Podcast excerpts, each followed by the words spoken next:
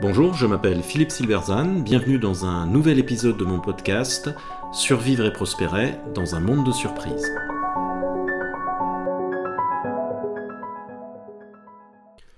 Du faible au fort, ce qu'un tampon sur un passeport russe nous enseigne sur la stratégie. La stratégie est le domaine du paradoxe, et l'un de ces paradoxes est que le plus fort n'est pas nécessairement celui qui a les oripeaux de la puissance.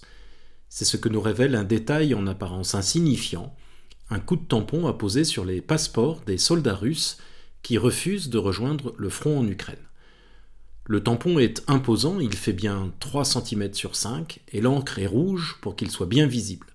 Il est censé être infamant. Il indique sujet à la trahison, au mensonge et à la tromperie, a refusé de participer à l'opération spéciale en Ukraine. Ce tampon est désormais apposé sur le passeport de tout soldat russe qui refuse de rejoindre le front ukrainien. Le tampon sur le passeport est un des symboles par lesquels l'État marque son autorité sur l'individu. Il est normalement un symbole de force, mais il est ici une marque de faiblesse. Il ne serait pas nécessaire si les volontaires accouraient de tout l'Empire russe pour rejoindre le combat. De leur côté, les Ukrainiens n'ont pas besoin de tampons, ils ont juste besoin d'armes. Le paradoxe apparent est, que celui qui a les attributs de la force est en fait faible, tandis que celui qui semble faible a la force de son côté. Cette situation n'est pas nouvelle dans l'histoire. En 480 avant Jésus-Christ, Xerxès, roi des Perses, conduit son armée à travers les Dardanelles sur le territoire grec. Derrière lui se dressent des centaines de milliers d'hommes venus de tout l'Empire. Après avoir inspecté son armée, il interroge Démaratus, un roi grec qui l'a rejoint après avoir été victime d'une intrigue. Les Grecs vont-ils résister? lui demande-t-il. Oui, répond ce dernier. La Grèce est pauvre et son courage et sa vertu, arrêtés, sont le produit d'une discipline basée sur la pauvreté, la sagesse et des lois strictes. Par son courage et sa vertu, ajoute-t-il, la Grèce se défend contre la soumission et parce que ces vertus sont apprises dès le plus jeune âge, elles sont d'autant plus profondément incarnées. La réponse ne plaît guère à Xerxès. Pour lui, et pour une longue lignée de despotes à sa suite, libre signifie désorganisé et faible. Contre la puissance apparemment invincible de Xerxès se dressait pourtant une idée, celle d'une cité d'hommes libres soumis à la loi, et cette idée était déterminante. La loi, nomos en grec, au sens de culture et de coutume, était un modèle mental qui unissait tous les membres de la cité et lui donnait sa force. Le pape combien de divisions? demandait fameusement Staline.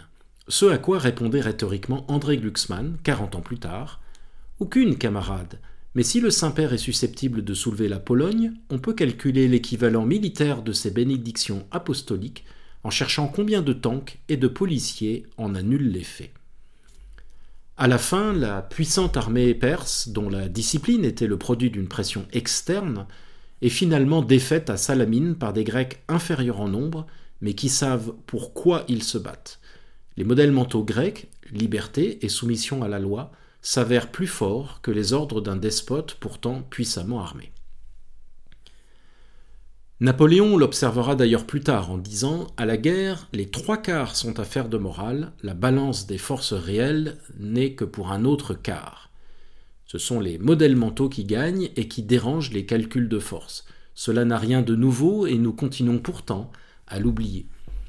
Depuis des semaines, les meilleurs experts militaires nous expliquent ainsi que les assiégés de Mariupol n'en ont plus que pour quelques heures. Pour l'esprit rationnel et calculateur qui additionne les choux d'un côté et les carottes de l'autre, cette résistance n'a aucun sens et surtout aucune chance de l'emporter face au fameux rouleau compresseur russe. Et pourtant les jours passent, et chaque jour qui passe est une victoire pour la résistance des Ukrainiens, qui savent pourquoi ils se battent, et une défaite pour les Russes qui, eux, ne le savent pas, et qui sont obligés d'immobiliser 15 000 hommes tant que cette résistance continue. Créer cette asymétrie du faible au fort, c'est l'essence même de l'idée du modèle mental. Combien de divisions? Eh bien beaucoup. Ainsi, libre ne signifie pas forcément désorganisé et faible, mais les hommes libres ne gagnent pas toujours. Après la victoire contre Xerxès, Athènes et Sparte se sont affrontés dans la fameuse guerre du Péloponnèse. Athènes, la démocratique, finira par perdre. Pourquoi? Eh bien parce que la cité, qui se vantait de gouverner avec la loi et la raison, a fini par céder au populiste Alcibiade, qui a excité le peuple en se lançant dans une aventure, l'expédition en Sicile, présentée comme un coup de maître. Cette expédition se soldera pourtant par un cuisant échec pour Athènes, qui mènera à la reprise des hostilités avec Sparte et, en 411, à la fin de la démocratie. La caractéristique de la stratégie est d'être paradoxale. Celui qui possède les attributs de la force, armée, équipement, peut s'avérer faible. Celui qui semble faible, infériorité numérique, manque d'équipement, peut au contraire s'avérer fort, car la décision n'est pas uniquement le produit d'un calcul numérique, mais elle est une question morale. C'est pour cela que les démocraties, en apparence si faibles car désorganisées et divisées face aux despotes, peuvent prévaloir à la fin, pour peu qu'elles croient en leur modèle et qu'elles le défendent, et qu'elles ne cèdent pas aux sirènes des Alcibiades en leur sein.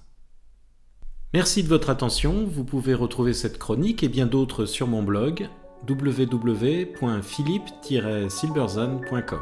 À bientôt.